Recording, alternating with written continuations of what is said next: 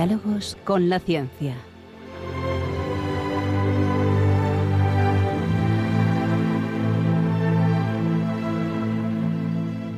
Dirigido por Javier Ángel Ramírez.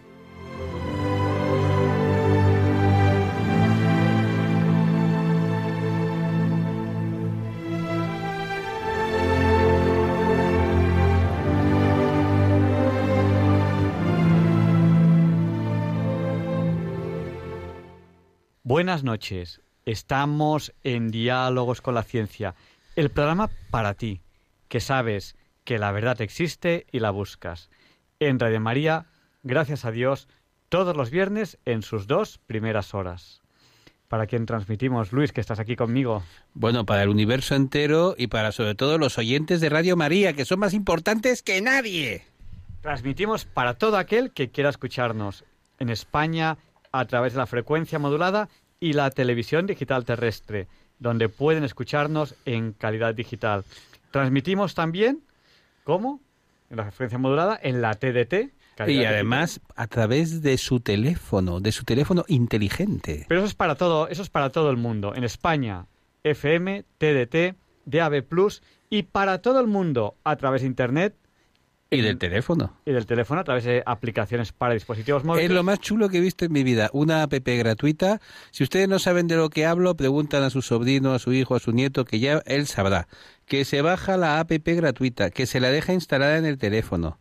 Y puede usted escuchar Radio María en cualquier lugar del mundo, incluso España y en www.radiomaria.es. Oye, repítelo, eso, eso es que te ha quedado muy bien, a ver www.radiomaria.es. Oye, qué bonito, qué bonito, qué bien lo dices. Eh, también en un canal de YouTube, Radio María España. Ustedes nos han pedido que hagamos un programa sobre vacunas y lo vamos a hacer.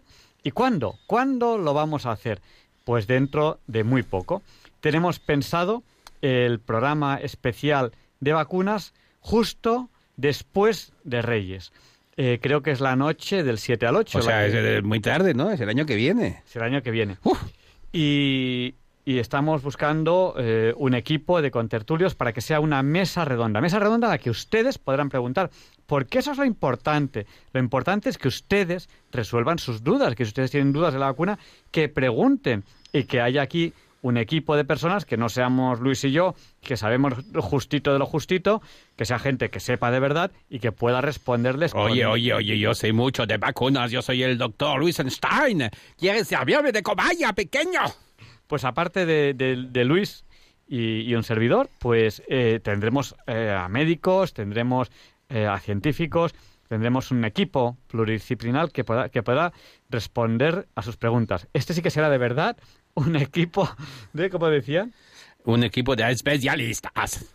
Claro, estos son los expertos, ¿no? Como el comité de ese de verdad. el comité, de, expertos, de verdad. Y además le daremos con nombres y apellidos, no como otros. y ustedes podrán preguntar dudas en directo. Hoy... Y una duda, una duda que vamos a resolverle al público. ¿Sabes cuál? El origen de la palabra vacuna. Ah, Luis, Luis, explica, explica. Pues vacuna viene de qué? De vaca, precisamente porque en su momento la primera vacuna de la historia se hizo gracias a suero que se tomaba de vacas. Pero no les vamos a soltar a don rollo sobre el tema. Sencillamente que sepan que son las vacunas son buenas, son simpáticas y además todo lo que viene de la vaca es bueno. Bueno, pues enseguida empezaremos con el programa que creo que hoy les va a encantar. Quédense con nosotros porque no van a encontrar un programa más variado en el dial. Tienes que avisar, tienes que avisar como las autoridades sanitarias. Sí, es verdad que querían irse a dormir, lo siento, es demasiado tarde.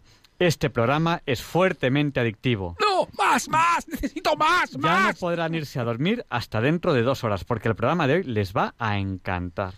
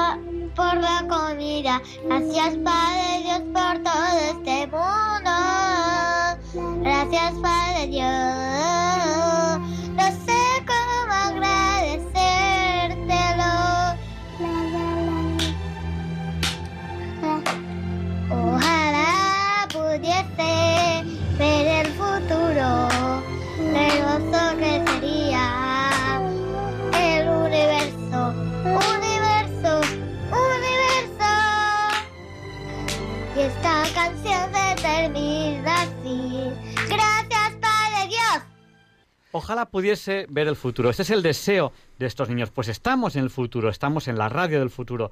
Porque además de escucharnos, ustedes pueden participar. Más o menos a y media eh, podrán llamar por teléfono, porque antes vamos a hacer la sección de hoy no es un día cualquiera y después les abriremos el micrófono a ustedes para que puedan participar como consideren oportuno en el programa. Pero pueden participar en cualquier momento. ¿Cómo? A través del WhatsApp. El WhatsApp de Digamos con la Ciencia, que es el del 8. Luis, 8 por 8 64. pues nuestro WhatsApp, cojan papel, cojan bolígrafo, cojan lápiz, lo que consideren oportuno, es el 649888871. Nos ha saludado Paula desde Madrid, Joana desde Madrid, nos saluda Pepita desde Tobarra, Albacete, que le acaban de operar de rodillas, recemos por la recuperación de Pepita. Ra- Raúl desde Laredo, nos saluda desde Galapagar, una persona que no me ha dicho el nombre. Carmen desde Canadá y un abrazo muy fuerte a, a Pilar de Coria, que todos los años tiene el detalle de mandarnos a través de las monjitas de Coria unos dulces. Y yo siempre digo que no hace falta, no hace falta que nos mimen tanto, pero sabes, Pilar, que te queremos un montón y estás recuperándote de, de una, de una operación y, y estás, bueno, nos has enviado dulces a través de, de las, mon- de las monjitas. Nos saluda Charo desde Las Arenas, Vizcaya, y saludamos que están en Doha. Eh, saludamos a Ana y a Sonia. Son las 007. Feliz hora Bond. Y vamos allá ya con la que va a ser la entrevista de la semana. No, no. Empezamos hoy con el día cualquiera. Así que, Luis, cuéntanos por qué hoy no es un día cualquiera. It's whatever you've got to do, I'd be so happy to be doing it with you. But if you've got something that must be done, and it can only be done by one, there is nothing more to say. Except it's a lovely day for saying it's a lovely day.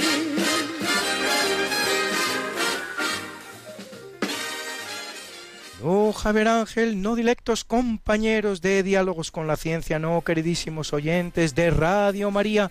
Claro que no es un día cualquiera, ningún día es un día cualquiera. Y este 18 de diciembre, que nos disponemos a comenzar ahora mismo, tampoco, porque en fecha tal, con su conquista de China en 1271, Kublai Khan da inicio a la dinastía china, conocida como Yuan nieto de Genghis Khan, como Gran Khan Kublai será el quinto y último, pero inicia una dinastía en China que va a durar casi un siglo, hasta 1368, en que se restablece la dinastía Ming.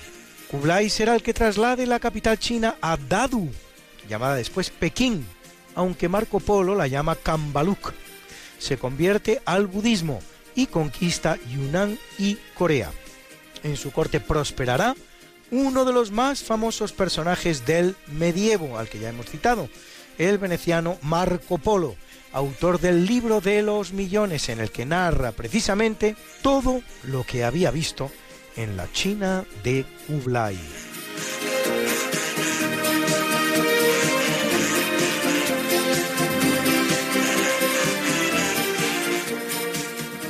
En 1642 el holandés Abel Tasman pone pie en Nueva Zelanda, que por eso se llamará Nueva Zelanda, siendo Zelanda una provincia neerlandesa, cuyo significado, por cierto, es tierra del mar. Zee, mar, land, tierra. Isla que abandonará tras perder cuatro hombres en un incidente con los indígenas maoríes. No es su descubridor, sin embargo, pues ese honor corresponde al español Juan Fernández que la avista y la pisa en 1576, aunque no la conquista, cosa que sí harán los británicos a partir de la visita de James Cook en 1769. Tasman venía de encontrar la isla de Tasmania, cuyo nombre deriva, como es fácil de comprobar, del suyo. Isla que también será colonizada por los británicos, pero solo a partir de 1803.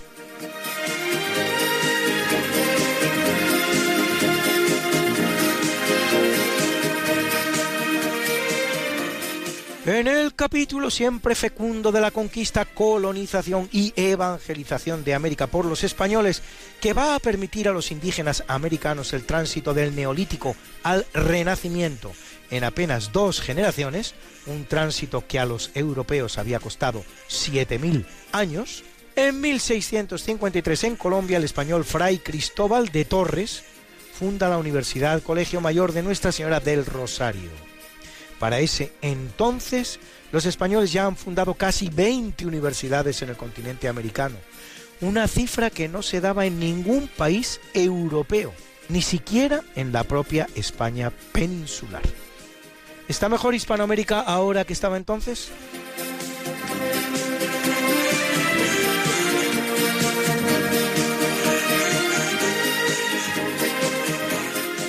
Y en 1892 en el Teatro Marinsky de San Petersburgo y en presencia del zar Alejandro III, un zar que no significa otra cosa que César, igual que Kaisa, Kaisa es César y zar es César, el primero en lengua alemana, el segundo en lengua rusa, el gran compositor ruso del romanticismo Piotr Ilich Tchaikovsky estrena su famoso ballet El Cascanueces.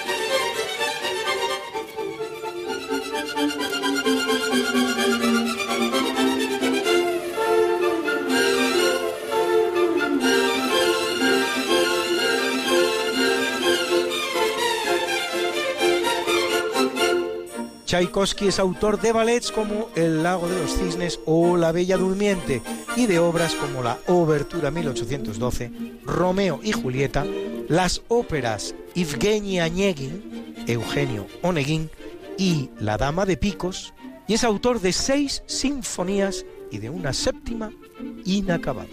Y en 1908 en Viena, el biólogo austríaco Karl Landsteiner y su ayudante Erwin Popper anuncian el descubrimiento del virus que provoca la poliomielitis, enfermedad infecciosa que afecta al sistema nervioso contraída principalmente por niños y puede destruir las neuronas, causando debilidad muscular y parálisis aguda flácida, y el que es su síntoma más visible, una pierna más delgada y menos potente que la otra a no ser que afecte a las dos, cosa que también es posible. Se considera prácticamente erradicada, si bien persisten casos en Pakistán, Afganistán, Guinea Ecuatorial, Camerún, Irak, Siria y Etiopía.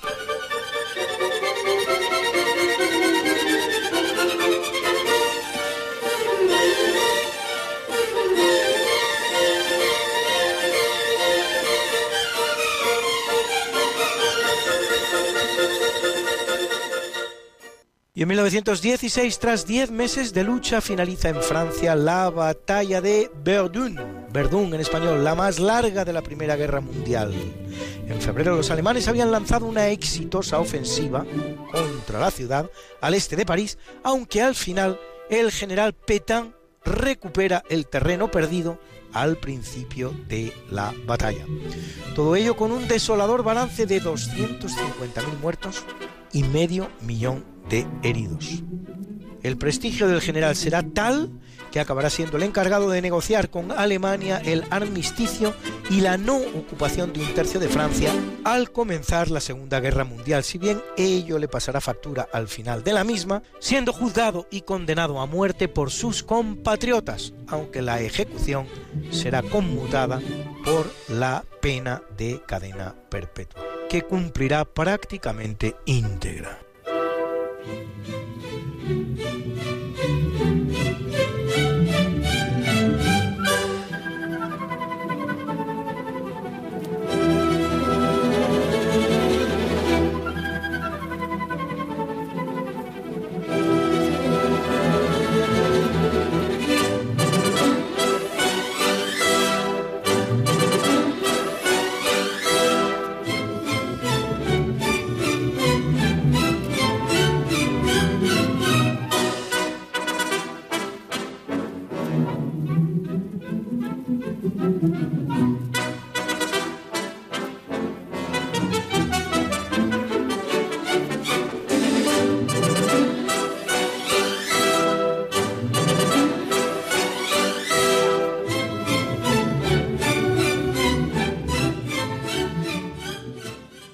1968, siendo ministro de Asuntos Exteriores español Fernando Castilla, la resolución 2429 de la Asamblea General de la ONU declara que la situación colonial del Peñón de Gibraltar es contraria a la Carta de las Naciones Unidas y pide que el Reino Unido ponga fin a la misma antes del 1 de octubre del año siguiente, cosa que como hoy sabemos bien no ocurrirá mientras lamenta el incumplimiento de la resolución 2353 de un año antes, urgiendo a la celebración de un referéndum en el Peñón.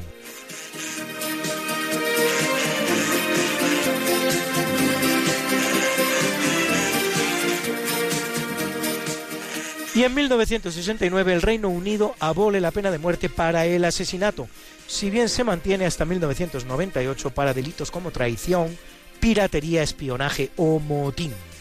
Aplicada durante el siglo XX a casi 700 personas, el 13 de agosto de 1964, Peter Anthony Allen y Wayne Owen Evans, asesinos de su amigo John West, al que apuñalan para robarle una escasa suma de dinero, son los últimos ejecutados en las orcas británicas.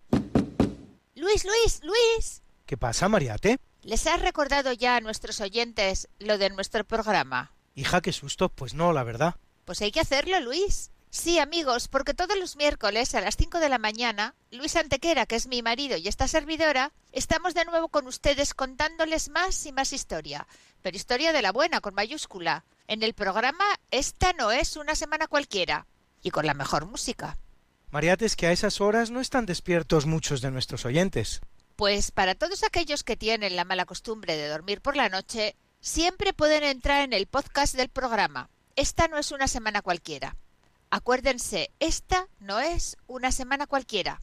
Y escucharlo a la hora a la que más les guste escuchar la radio. Pues ya lo saben, amigos, esta no es Una semana cualquiera. con Mariate Aragonés Y Luis Antequera. la historia como es. Y no como nos gustaría que fuera.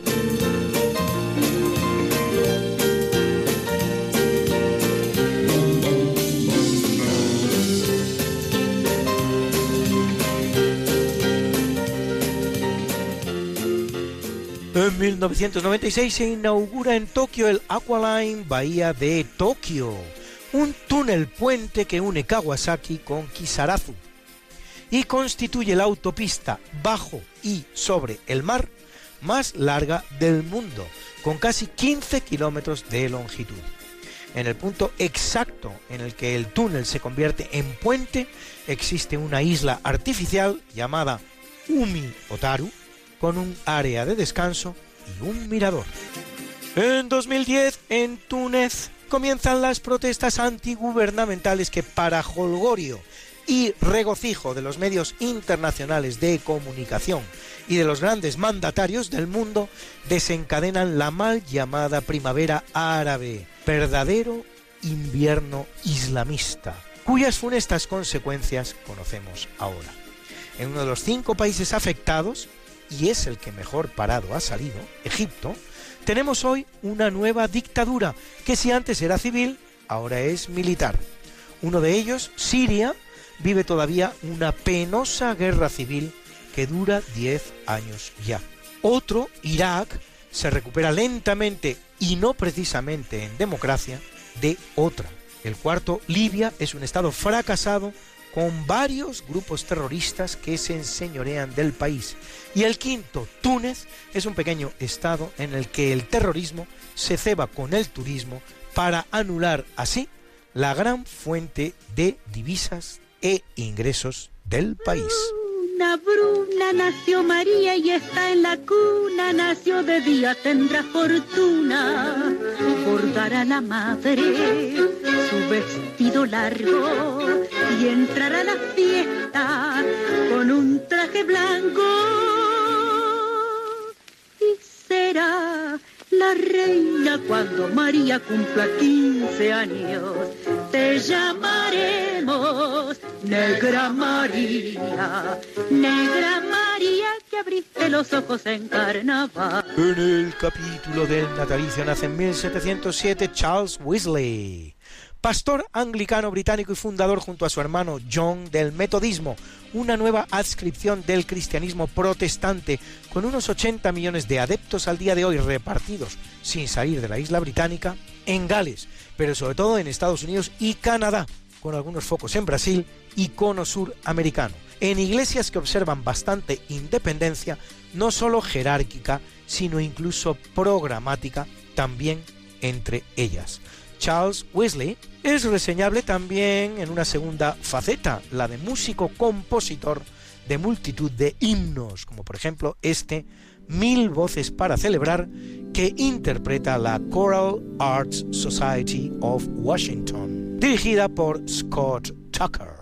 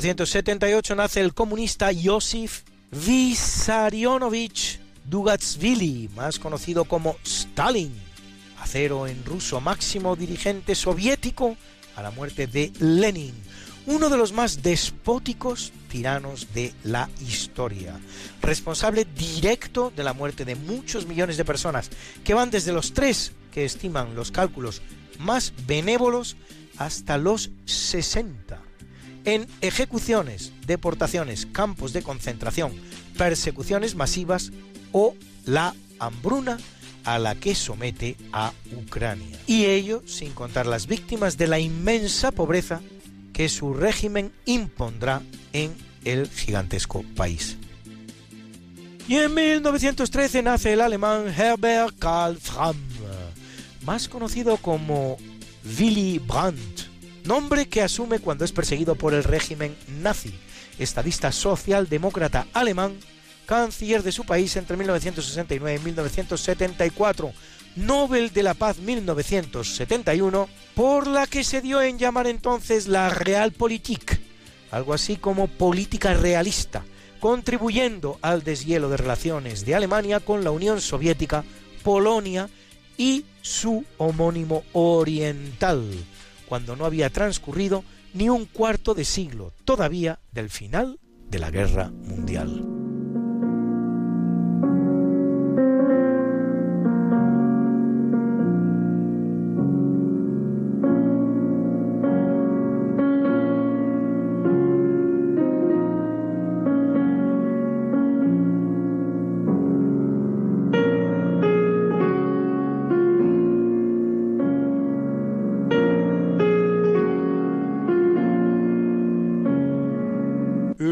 Capítulo del obituario, muere en 1737 el cremonés Antoni Stradivari, laudero, palabra española perfectamente correspondiente a la famosa luthier, tan utilizada, que fabrica hasta 1200 instrumentos de la familia del violín, de los cuales han llegado a nuestros días unos 600, con un valor que puede superar cada uno los 100 millones de euros, y ello sin detrimento de otros grandes lauderos cremoneses, como por ejemplo Giuseppe Guarneri o Andrea Amati. Mucho se ha especulado sobre el porqué de la calidad de los violines cremoneses del siglo XVIII, irrepetible por cierto, y aparte del gran talento y especialización que se acumuló en aquella cremona, se da por generalmente aceptado que la razón de tanta calidad hay que encontrarla en la madera extraordinaria que propició en la región un nuevo episodio de cambio climático de los miles que se han producido durante toda la historia. Escúchenlos, así suenan. Es la colección de violines Stradivarius del Palacio Real de Madrid, los llamados Stradivarius Palatinos. Dos violines, dos violonchelos y una viola, probablemente la colección de Stradivarius más importante del mundo, reunidos en Madrid. Cuarteto en Sol menor, opus 33 de Boccherini. Por cierto, un compositor muy español, aunque hubiera nacido en Italia. Pues en España compuso mucho de su obra y a España se la dedicó.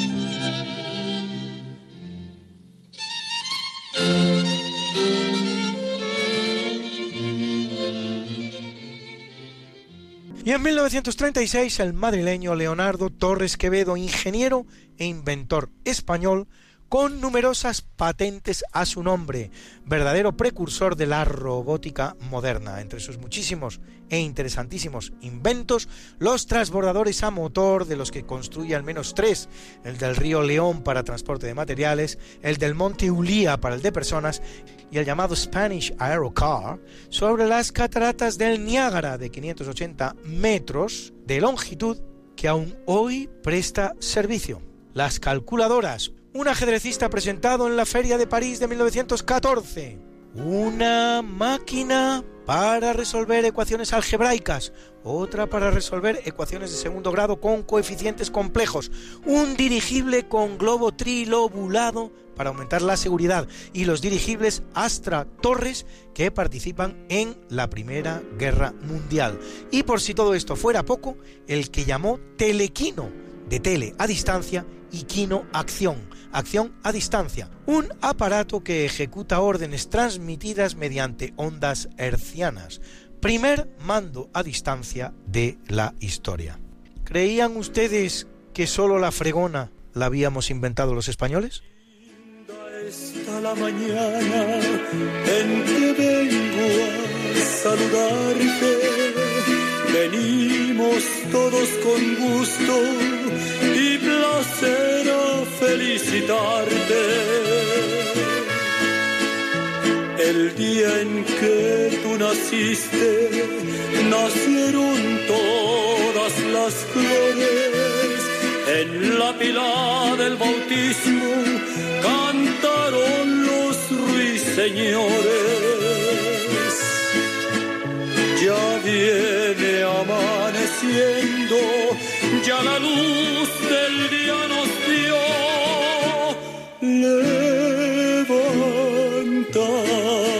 de mañana, mira que ya amaneció. Y felicitamos hoy al guitarrista de la banda Rolling Stones, Keith Richards, que cumple 77 años y ahí lo tienen, en plena forma y dando saltos en los conciertos, que todavía da una banda que tiene ya 58 años de edad. Ahí es nada.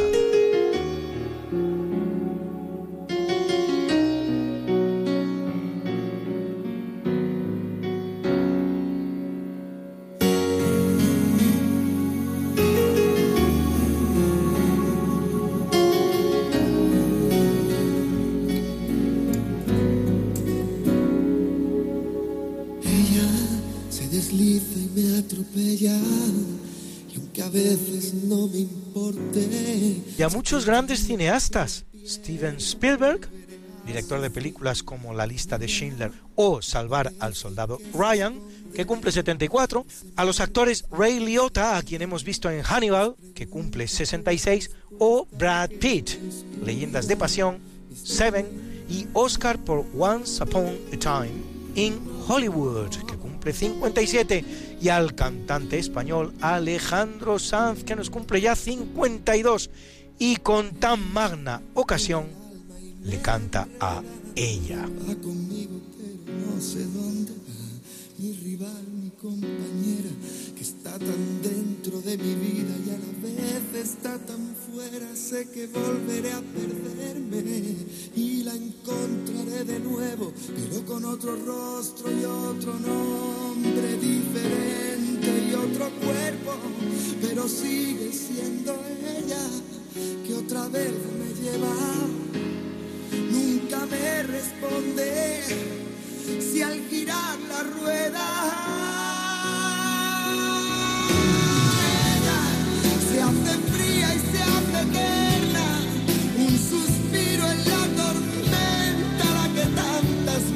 le cambió la voz. Gente que va y que viene y siempre es ella que me miente y me lo niega que me olvida y me recuerda. Y a la gran tenista española Arancha Sánchez Vicario, verdadera dama del deporte español, que llegó a ser número uno del mundo en los tiempos nada menos que de la gran emperatriz del tenis. Se dice pronto ser la número uno, estando ella, la alemana Steffi Graf, ganadora nuestra Arancha de cuatro Grand Slams individuales. tres Roland Garros y un Open USA. Y otras ocho finales, así como de ocho Grand Slams en la categoría de dobles y otros cuatro en la de dobles mixtos, a los que añadir cuatro medallas olímpicas y cinco Copas Federación, la Copa Davis Femenina. Cumple nuestra Aranchita 49. Felicidades, Arancha. Cuántas, cuántas satisfacciones nos has dado a los españoles en tiempos en que nuestro deporte no descollaba tanto.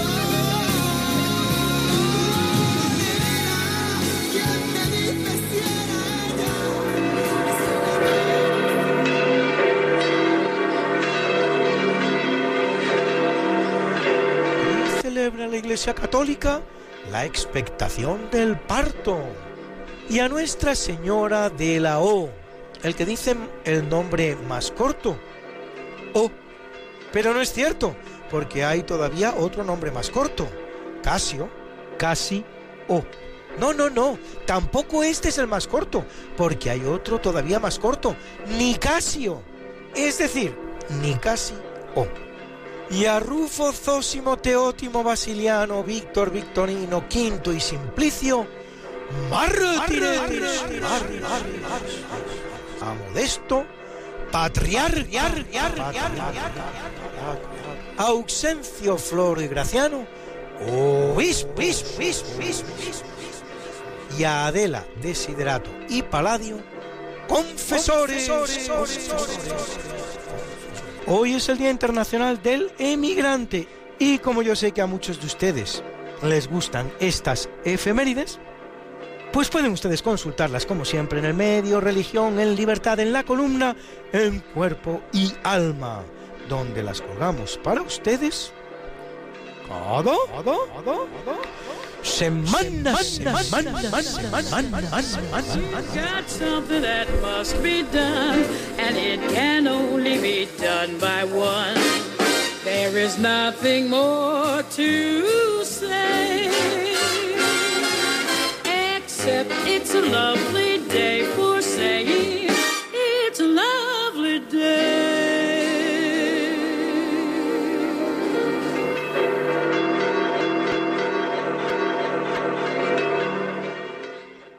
Muchas gracias, Luis, por esta interesante sección de efemérides. Eh, he prometido que después del día cualquiera les abriría el micrófono a ustedes, a los oyentes, y eso es lo que vamos a hacer. Cojan papel, cojan bolígrafo, cojan lápiz, cojan lo que consideren oportuno y apunten. Si quieren participar ahora en el programa, tienen que llamar a dónde, a qué número, apunten 91 005 94 19. Se lo repetimos. Repítelo como la lotería, como que ya dentro de una semana va, va a, ser, va a ser el gordo. 91005 94 19. Pues aquí esperamos sus llamadas. Y mientras esperamos sus llamadas, hay un testimonio que me ha llegado a través del WhatsApp. Recuerden que el WhatsApp de Diálogos con la Ciencia es el 649888871 y que enseguida les vamos a poner, porque vamos a dar paso ya a la primera llamada de la noche. Un segundín. Tenemos una llamada, no tenemos una llamada. Sí, tenemos una llamada, que es, es de bienvenido, que nos llama desde Tarragona, que además nos ha enviado una carta, si no me equivoco. Buenas noches, bienvenido. Un segundo, bienvenido, que no te escuchamos. Bu- buenas noches, ¿nos escuchas?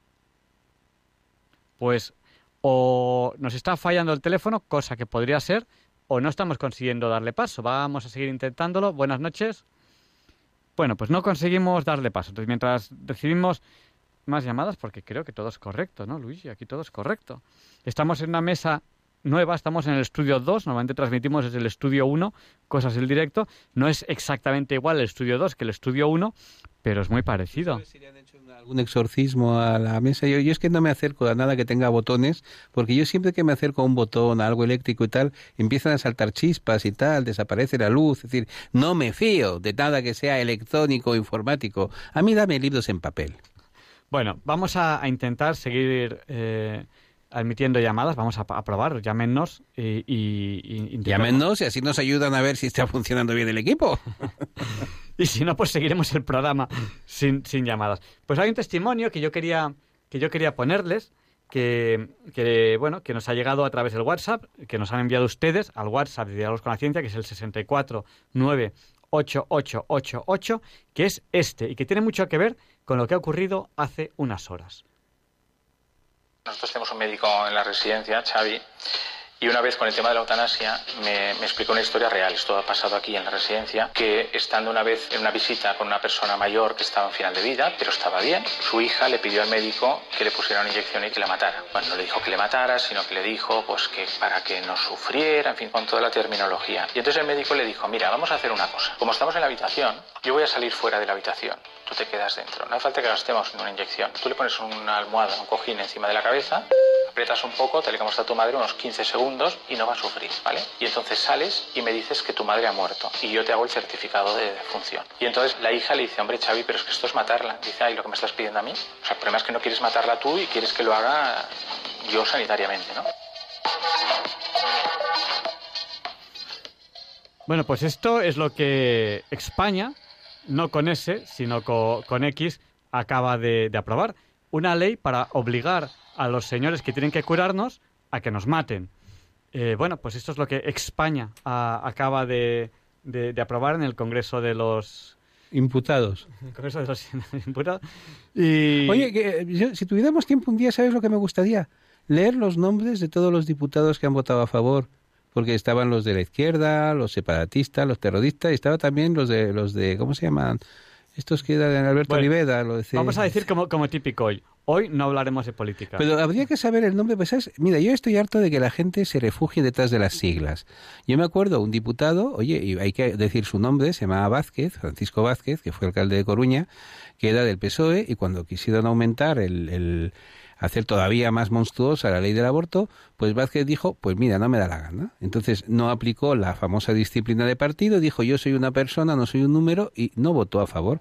Bueno, pues a mí sabes lo que me parece inquietante con estas leyes monstruosas, Javier Ángel me parece monstruoso que 120 o 119 o 121 diputados sigan como un solo imbécil, como un solo hombre, las órdenes de sus jefes.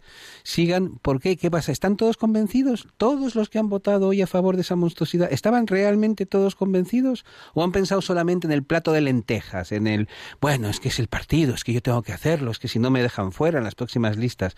Eso es lo que es terrible. ¿Sabes? Mira, yo muchas veces hablo de Clara Campoamor. Había una cosa que me encantaba de Clara Campoamor y era el hecho de que ella votó a favor del, del voto de las mujeres, del sufragio femenino, contra la opinión de su propio partido.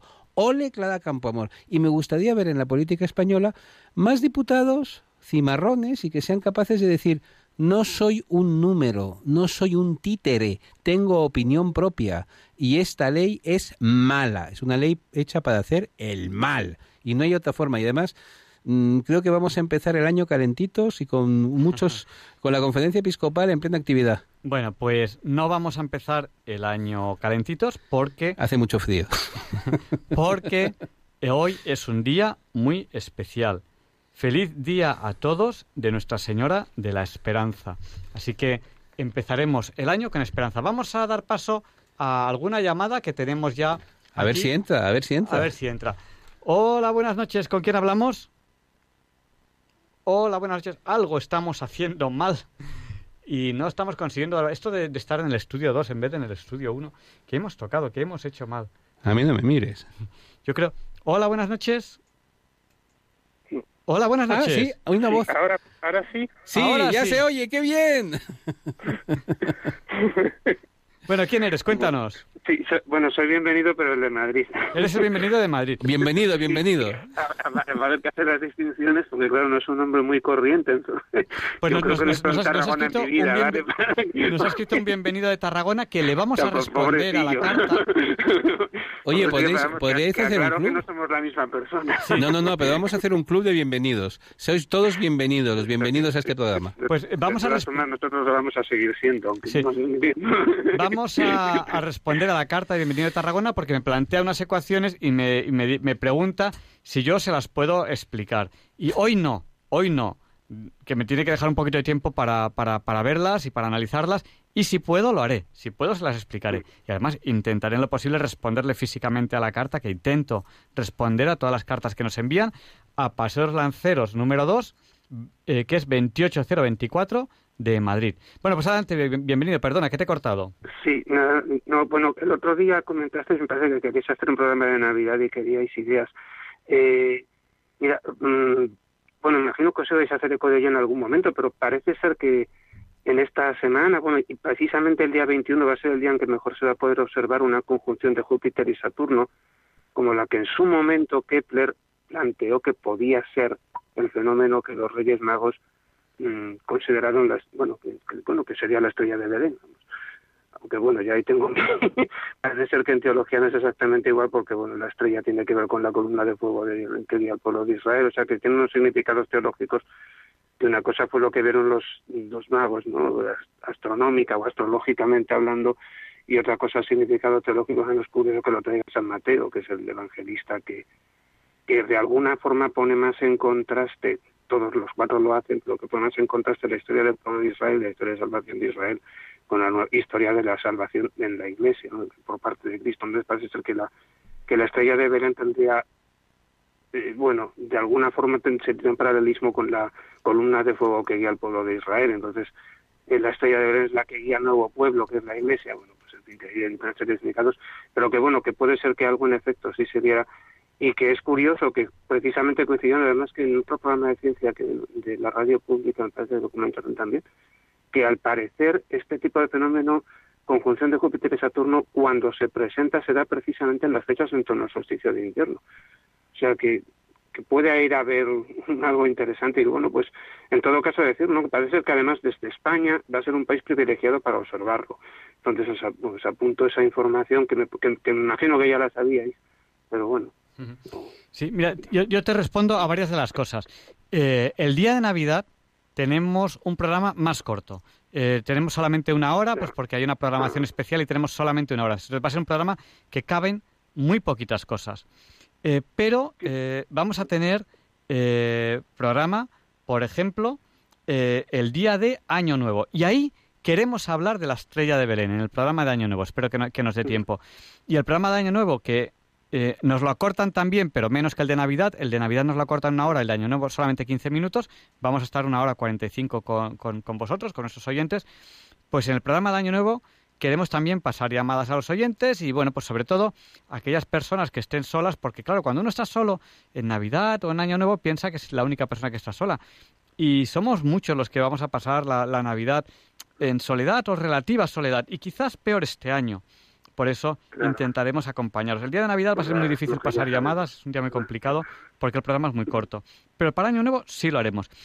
Y luego el Bueno, programa... esta información la tenéis así que la gente pueda, si quieren algunos, pues ver este fenómeno, pues Sí, sí, parece sí. ser que, que España va a ser un país privilegiado para ello. Entonces, aunque se ha dicho, pues, pues lo decimos. Sí, sí. ¿Y a, y a qué hora va a ser la de El- el- el programa corto? ¿A, a las 12 o a la 1? Creo que a la una. Creo, es que me han, me han dicho que, te, sí, que será la misa del gallo y luego esto. Bueno, creo que, creo que la misa del gallo es antes, luego hay, hay otra programación especial. Y luego, eh, el programa del 7 al 8 será el programa que tanto me han pedido los oyentes, que es un programa sobre vacunas. Una mesa redonda con un par de médicos, estamos intentando, eh, algún científico, estamos buscando para que sea una mesa redonda y que, y que los oyentes podáis llamar y preguntar lo que consideréis oportuno. Sí, una, que por cierto, el Vaticano va a usar la Pfizer. Decimos, el Papa va a vacunarse, o sea, el Vaticano va a usar la Pfizer, o sea, parece ser que esta vacuna es segura en el tema este que decíamos de vacunas que se han hecho con células de abortos y tal, parece ser que la Pfizer no, y tampoco Moderna. Esto ya, pues bueno, esta además lo han dicho en Alfa y Omega, o sea, que, no es, que, estamos, que estamos citando información de la conferencia episcopal. Eh, estoy citando, o sea, digo, para que la- en ese sentido creo que podemos estar tranquilos con estas dos vacunas. Otra cosa es la de AstraZeneca, la de Oxford, que parece ser que, aunque no se ha usado directamente células de aborto, sí se han clonado a partir de un aborto las células que se han usado. Entonces, en esta, mm, yo desde luego, y por supuesto a Johnson y Johnson, o sea, Janssen, pues ya sabemos cómo Johnson Johnson. O sea, sabemos que parte para sus cosméticos de abortos, eso ya lo sabemos. Entonces, mm, pero las dos que se van a usar en España, la- eh, en principio la Pfizer y Moderna, parece que podemos estar tranquilos, tranquilos con ese tema. Y vamos, si el Papa va a usar la Pfizer, ya me quedo tranquilo por ahí. Pues bienvenido. Está- Yo está esa- claro que yo no estoy antivacunas para nada, ¿eh? o sea que Esa- de hecho tengo la tétanos y la, me la pongo en su momento, me la renuevo, o sea que no tengo... Pero bueno, era un tema que sí me inquietaba, pues bueno, esa Sí, sí, información es, que es- está es igual, es igual que ciertos refrescos, ciertos refrescos que usan en su confección, pues eh, resulta, claro. vamos a decirlo claro. Pues, oye, pues uno tiene que de- decir, si yo consumo esto, estoy promoviendo este, este tipo de cosas, ¿no? Y que Pepsi, que tiene también Matutano, Lice, o sea, tiene una serie de aperitivos que tampoco debemos consumir. Oye, Bueno, es que hay que bien- decirlo claro, bienvenido. esas cosas hay que decirlo. Te agradezco. Pues muchas gracias por... Sí, te agradezco la información que nos has dado sobre estas, sobre estas dos vacunas y, y bueno, tendremos el programa de, de vacunas eh, muy prontito. Sí, porque además la campaña parece que cada vez se adelanta más. ¿no? o sea que, que es bueno saberlo. Sí. Vamos, que, que aclaro que yo no, no estoy en absoluto en contra de las vacunas, o sea, que lo que pasa es eso, que, que yo soy la típica persona que se lee el prospecto de cada medicina que se toma antes de tomarla. O sea, porque mm, simplemente es una persona precavida, claro, porque bueno, ayer se pudo quedar el otro día con la copa, cuidado, que yo no es que deje de tomar, o sea, ni yo ni seguramente muchas veces, es una persona precavida, entonces estaba viendo una serie de triunfalismos, pero que no nos estaban dando ninguna información, y ahora parece que ya la están dando, pues bueno, ya se puede decir. En su momento, si os acordáis, era todo, pues una eficacia de no sé cuánto. Bueno, ¿pero en qué consiste esto? Ah, y eso era lo que me inquietaba, ¿no? Pero vamos, ahora ya que se está dando información, que estamos sabiendo cosas, y Pues nada, de, de todas maneras, en el programa especial de vacunas que va a ser la noche del 7 al 8, podéis preguntar todas las dudas a científicos, a médicos, y os van a responder y os lo van a explicar y el por qué. Y yo ya les diré que, que es muy importante que lo expliquen todo muy bien. Muchas gracias. Bueno, si no, si no os puedo contactar antes, feliz Navidad. Feliz Me Navidad. Parece que no, que va a ser complicado.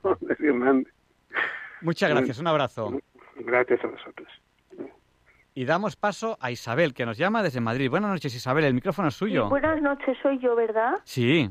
Sí, he oído que del 7 al 8 es cuando van a, a ser el, el programa de vacunas. Ese ¿no? es el, a ver, ese es el objetivo. ¿Qué ocurre? Ah. Que estamos Ah. contactando con varios médicos, con varios científicos y aún alguno no nos ha confirmado si no tiene guardia esa noche.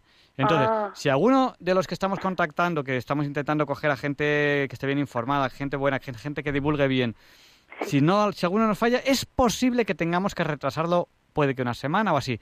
Pero el objetivo a fecha de hoy es ese.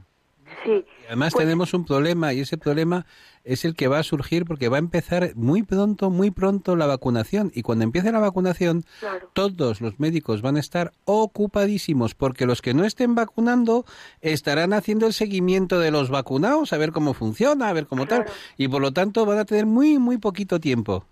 Sí, sí, sí, sí. O sea que tendremos que escucharles de verdad con atención.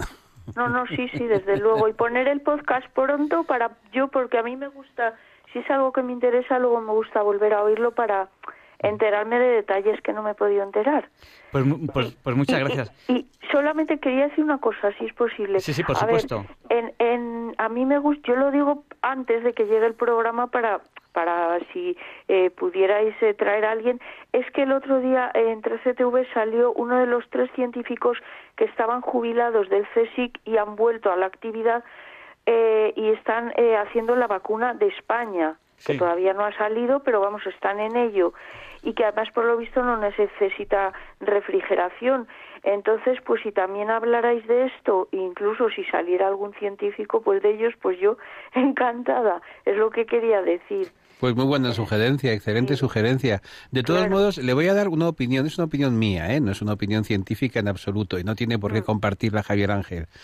Yo si me caigo al mar, si me caigo al mar y alguien y me estoy ahogando, yo yo lo que quiero es que me echen eh, un chaleco salvavidas, algo que flote, ¿no? Entonces la nacionalidad de lo que flote es lo que menos me preocupa. Es decir, que le garantizo a usted que, vamos, si a mí me dicen que una vacuna que está hecha en Tayikistán o en Sudáfrica o en Bolivia o en Estados Unidos o en Italia o en Francia funciona, yo encantado de que me pongan todas las banderillas del mundo. Sí, eso sí, eso sí. Y luego también quería decir, porque yo todo lo que es de científicos me encanta y lo escucho siempre. Entonces, eh, que hace poco he escuchado a médicos, eh, vamos, conocidos de cierta fama, y eso que dicen que estas vacunas que han salido, por ejemplo la de Pfizer o la de Moderna, no me acuerdo cuál de las dos decían, que no nos van a inmunizar eh, por mucho tiempo. Esto es también otra cosa de las que hablan, que igual esto iba a ser como la de la gripe, de tenernos que vacunar cada año y que no nos iba a quitar de podernos infectar. Entonces yo ya no sé cuál es verdad y cuál no es. Bueno, intentaremos resolverlo. De todas maneras, yo creo que eso, el tiempo de eh, en el que se consigue la inmunidad, creo que ahora mismo todavía no se sabe con mucha certeza, porque los ensayos no han durado todavía mucho tiempo, entonces, bueno, eso todavía no, todavía no se sabe. Lo que bien. está muy claro es que si nos vacunamos muchos, muchos, muchos, pues al bicho le saldrá, será más difícil para él infectarnos. sí. Hay que ponérselo difícil y no fácil, ¿no? Eso sí, eso Pues- desde luego. Pues muchas gracias, Isabel. Nada, gracias, buenas noches. Buenas noches. Y vamos a seguir ya con la entrevista de, de- de la semana. Saben que pueden seguir en contacto con nosotros a través del WhatsApp de, de Diálogos con la Ciencia, que es el del 8, 8 por 8, Luis. 64. Y t- ¿Tú sabes si tengo tiempo de decir algo? Porque tenemos muchísimo, muy apretado el, el programa de hoy. Pero es una cosa importante sobre lo que ha dicho Isabel y eso de que si la vacuna puede ser española y tal. Mira, en Francia, donde muchos franceses tenemos a veces un exceso de, de no es patriotismo, de obsesión por lo nuestro, en Francia, por no, no usar unos productos que eran americanos para calentar el plasma sanguíneo, mm, un ministro que se llamaba Laurent Fabius eh, dijo, no, no, vamos a esperar a que sea el Instituto Pasteur el que haga ese producto. Entonces, en el interín, en los meses que pasaron entre el momento en que los americanos vendían su producto y los franceses empezaron a vender el suyo, se murieron prácticamente todos los franceses que sufrían de hemofilia. ¿Por qué? Porque era la época del SIDA y entonces necesitabas un producto para calentar la sangre sin destruirla que matara el virus del SIDA. Y por aquello de cocoricó y de que vamos a hacer un producto francés, pues se mueren todos los señores con hemofilia. A este señor lo juzgaron, pero bueno, no se, no se conde- no fue condenado, pero nos enteramos de muchas cosas. Pues, Luis, ¿cuál es eh, nuestro WhatsApp? ¿El del 8 y 8 por 8 es? 64. Pues nuestro WhatsApp es el 649888871, que 71 también es 8. Y nos han saludado al WhatsApp eh, Antonio de Galapagar, que Antonio dice, tienes que acordarte que me llamo Antonio. Si es que yo cuando empiezo el programa, a duras penas me acuerdo de mi nombre, si voy corriendo. A, a mí me llama María José, para que se hagan ustedes una idea. Y para que se hagan, eh, yo, eh, lo que más, recuerdo cuando teníamos noticias aquí en directo, corriendo por los pasillos, Luis, no están las noticias. Por eso no las inventábamos, eran las mejores noticias de la radio. y bueno, pues, eh, pues nada, un abrazo a Antonio, eh, a Elena de Calatayud, a Silvia desde Salamanca, a José Emilio de Ávila y un oyente de Costa Rica. Un oyente de Costa Rica nos dice que le encanta el programa de No es una semana cualquiera porque es a las 5 hora española, pero que ellos en Costa Rica lo oyen a, lo escuchan a muy buena hora. Pues nada, un abrazo muy fuerte. Y otro abrazo a nuestra forense favorita, que nos escucha todas las, todas las noches del jueves al viernes, que es Victoria. Pues un abrazo, Victoria. Y vamos allá a la entrevista de la semana.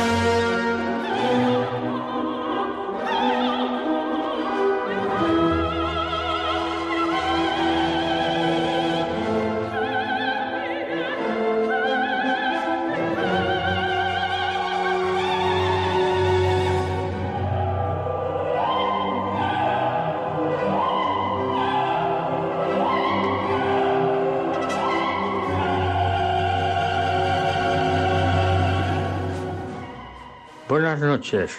Mi nombre es José Manuel Amaya García de la Escosura. Soy doctor, ingeniero agrónomo y profesor emérito con carácter vitalicio de la Universidad Politécnica de Madrid. Creo que me recordarán ustedes de que eh, no hace mucho, el día 20 de noviembre, les hablé a ustedes, tuve ese honor sobre el proceso del conocimiento y el problema de la limitación. Vengo aquí en el día de hoy, un día tan señalado, y lo primero que voy a hacer es felicitarles a ustedes, ustedes, la Navidad, de todo corazón. También quiero agradecer al director de este magnífico eh, programa de diálogos con la ciencia por haber llegado a un acuerdo con él, que además me, fue el, el que me lo propuso, de intervenir todas las semanas, Dios mediante, por supuesto, para contarles a ustedes en un brevísimo tiempo de unos cinco o seis minutos anécdotas curiosas sobre científicos, filósofos o cualquier persona relacionada con la cultura en general y que tenga una relevancia bastante, eh, en fin, importante dentro de este mundo intelectual. Al plantear en mi intervención, evidentemente lo primero que pensé es desde dónde empiezo. Porque claro, es evidente que si eh, empiezo contándoles a ustedes alguna anécdota de Einstein, por ejemplo, que tiene varias y muy interesantes, a la siguiente intervención les puedo contar sobre Galileo, a la próxima intervención les puedo contar sobre Newton, a la próxima y así sucesivamente. Pero claro, no me parece oportuno ir saltando, como se suele decir en el lenguaje coloquial, saltando de mata en mata, sino que hay que eh, seguir un orden y el problema que se me planteaba, que tampoco es un problema, es tomar un origen para empezar mis intervenciones. Y entonces, ¿qué origen tomar? Pues el origen más lógico, el origen de cuándo comenzó la era racional del pensamiento humano. Los historiadores eh, dicen que la era racional pudo empezar a finales del siglo VI o del siglo VII eh, antes de Cristo o en los albores del siglo VI antes de Cristo en Grecia. No hay mucho acuerdo en esto, puesto que la documentación que se tiene o de la documentación de la que se dispone, no hay una exactitud que se pueda admitir y por lo tanto los historiadores, los buenos historiadores, han llegado a ese acuerdo. Entonces vamos a tomar la fecha de en los albores del siglo VI antes de Cristo. Bien, y entonces a partir de ahí vamos a ir avanzando todas las semanas que yo intervenga, que van a ser todas seguidas, vamos a ir avanzando hasta llegar, como es lógico, a la actualidad. De manera que, bajo ese punto de vista, eh, y además les digo que hoy mm, tengo mm, permiso, tengo bula para sobrepasar ese tiempo de cinco minutos, seis minutos, y puedo hablar más tiempo, pero tampoco quiero cansarles a, ustedes. Antes de la era racional, o de la etapa racional del pensamiento humano, lo que Ortega y Gasset llama la serie dialéctica, la serie dialéctica que como he dicho em, empieza en la fecha que les he marcado, albores del siglo VI antes de Cristo, y continúa indefinidamente hasta la actualidad. Y mientras el ser humano exista sobre la Tierra, evidentemente la serie dialéctica no terminará.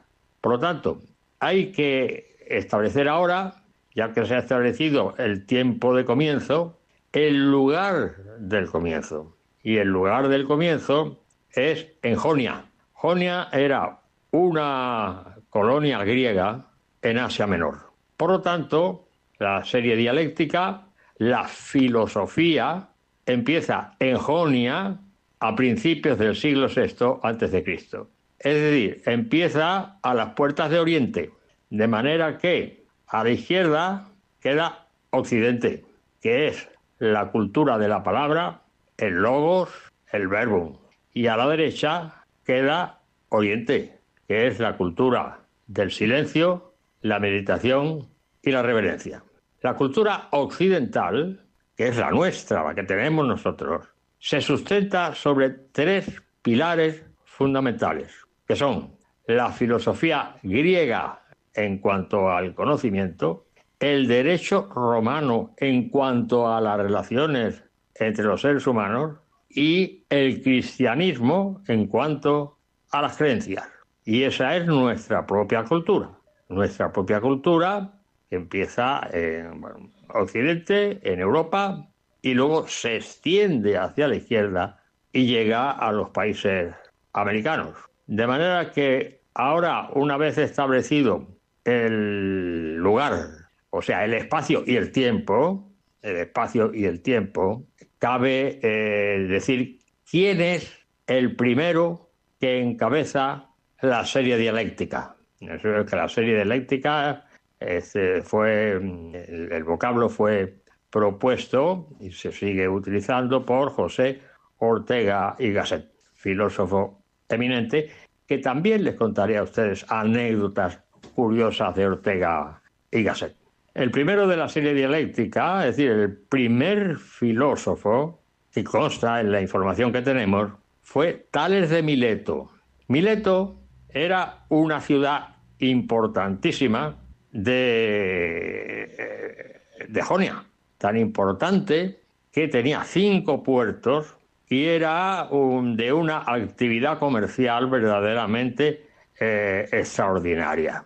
Tales residía en Mileto, pero previamente había ido a visitar y a comerciar con otras eh, civilizaciones, como por ejemplo se sabe que estuvo en Egipto una temporada larga, allí aprendió geometría porque los egipcios desarrollaron mucho la geometría, sobre todo la agrimensura, porque la base de su alimentación estaba sobre las crecidas y decrecidas del Nilo en determinadas épocas del año, donde las aguas llegaban, dejaban sales minerales y materia orgánica, entonces dejaban la tierra propia para el cultivo.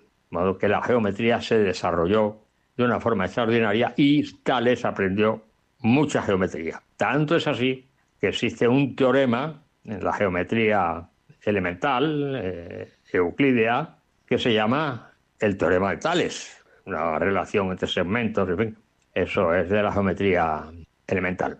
De ahí, de Egipto, pasó a Babilonia. Y en Babilonia se informó de una forma extraordinaria sobre astronomía. Es decir, aprendió astronomía y como consecuencia de la astronomía también meteorología. Por lo tanto, con este bagaje de conocimiento, regresó a Grecia, concretamente a Mileto, y se dedicó a la enseñanza. Tanto es así que dirigió una, podríamos decir, academia es decir, un lugar para impartir sus enseñanzas, que además sus enseñanzas las impartía de forma completamente gratuita. Luego después, en fin, mucho más adelante y después de las guerras médicas, cuando aparece la sofística, entonces ahí ya las enseñanzas, enseñanzas cuestan dinero. Pero en fin, en eso no, nos vamos a meter. Aunque sí quiero dejar eh, por sentado de que eh, independientemente de las anécdotas personales que yo cuente de los científicos, filósofos, eh, eh, los próximos, en mis próximas intervenciones, quiero que también sirva mi, intervención para, en fin, decirles a ustedes el estado de conocimiento cuando eh, trato de una persona, que por ejemplo puede ser Galileo, el estado de los conocimientos de esa época, o cuando hable de eh, Einstein, pues el estado de conocimiento de, la actualidad, concretamente, puesto que las teorías de Einstein, relatividad especial y relatividad general, están todavía eh, vigentes. Y digo todavía porque eh, en ciencia, y esto se, se aprende en filosofía de la ciencia, nunca se puede asegurar con carácter definitivo que una teoría científica sea la única eh, verdadera y sea la única que se mantendrá a través de los siglos. Hasta ahora, todas las teorías científicas han tenido un principio, un desarrollo y también un final y han sido siempre reemplazadas por otras mucho mejores, que además no tienen nada que ver bajo el punto de vista semántico de los conceptos con las teorías anteriores.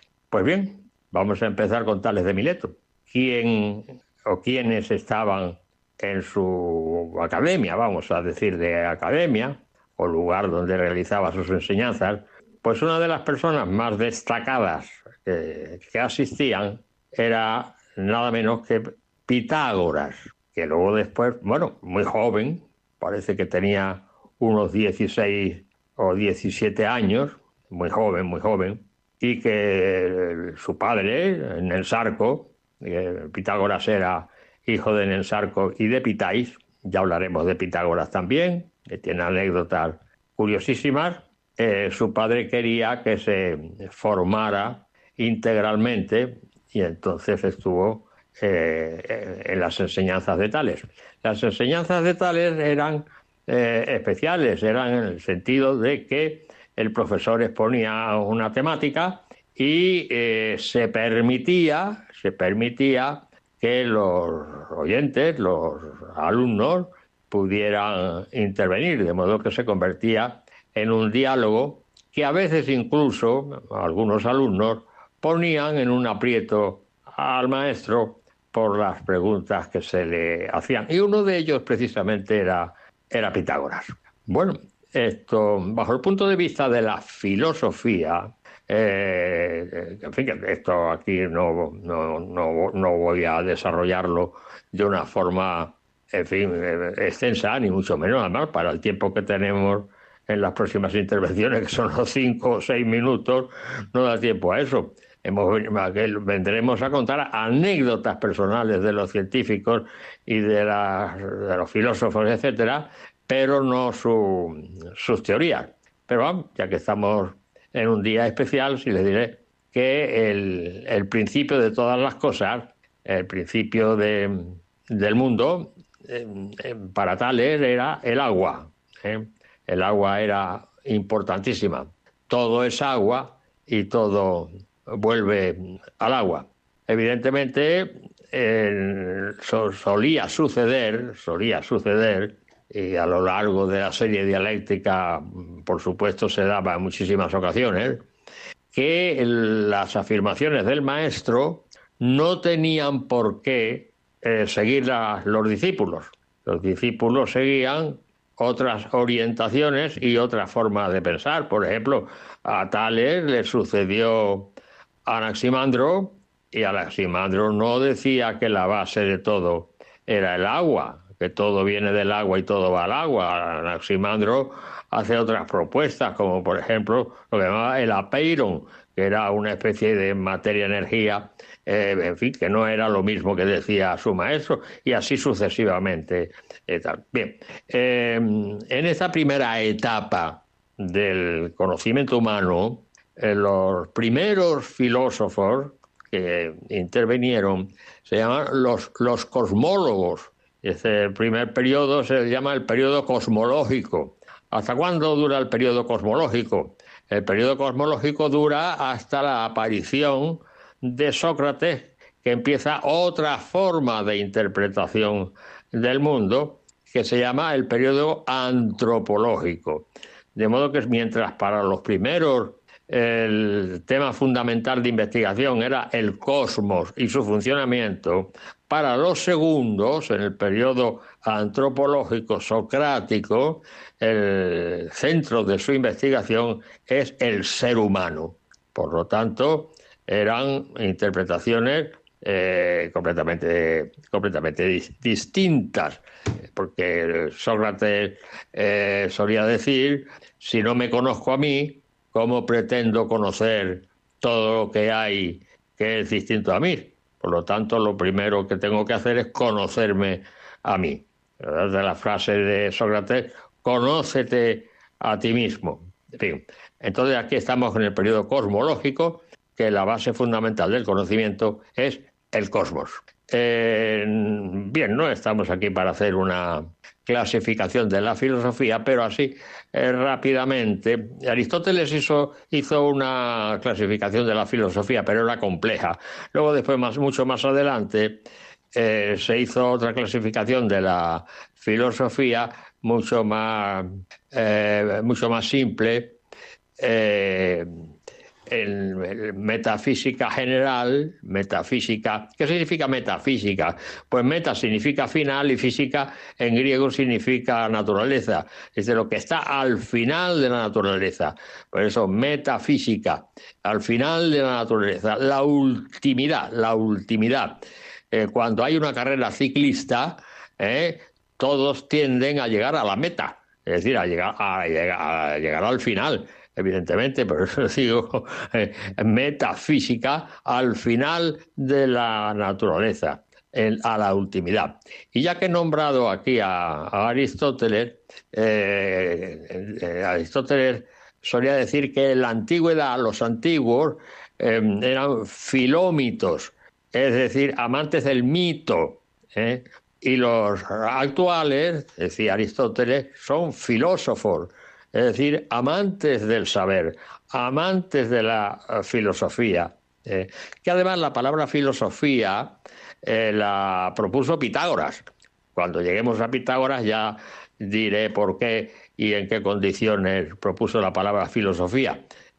Amantes, amantes de la filosofía. En la primera época, en la época de Tales, ellos mismos se llaman sofos.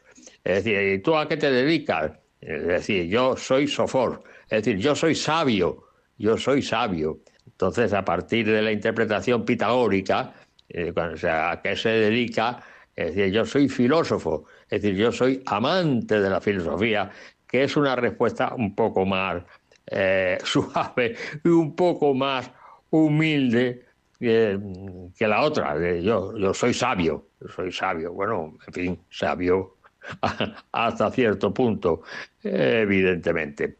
Bueno, pues una vez eh, ya dicho eh, los fundamentos de la filosofía eh, de Tales, les voy a contar a ustedes alguna anécdota de este filósofo tan importante que además, que además encabeza la lista de los que se llaman sabios de Grecia es decir, los siete sabios de Grecia. Pues el que encabeza la lista de los siete sabios de Grecia era Tales de Mileto. Bien. Em, voy a contar dos anécdotas. En el año 585 a.C., hizo una predicción astronómica, debido, evidentemente, a sus conocimientos astronómicos y meteorológicos que había aprendido vamos, en Mesopotamia concretamente, en Babilonia. Y gracias a eso predijo un eclipse que efectivamente acertó en la fecha y en el momento en que se iba a producir. Entonces hizo una interpretación racional, mire que estamos en la época racional y cosmológica, una interpretación racional de los eclipses. Bueno, el eclipse del Sol la interposición de un cuerpo opaco entre el Sol y la Tierra. Esa, esta interpretación racional tuvo problemas. Tuvo problemas porque, según los mitos, y los mitos estaban todavía muy arraigados en el pueblo griego, según los mitos, los eclipses se interpretaban como un gran león cósmico, un, un gigantesco el león cósmico, se tragaba al sol y al cabo de cierto tiempo lo expulsaba. Por lo tanto, como tales dio una interpretación racional y no mítica, esa desviación del mito, del mito le creó problemas. Pero no solamente a él le creó problemas, creó también problemas posteriormente, me parece que fue en el año 450 eh, a.C., no, Sí, sí, creo que fue como 450.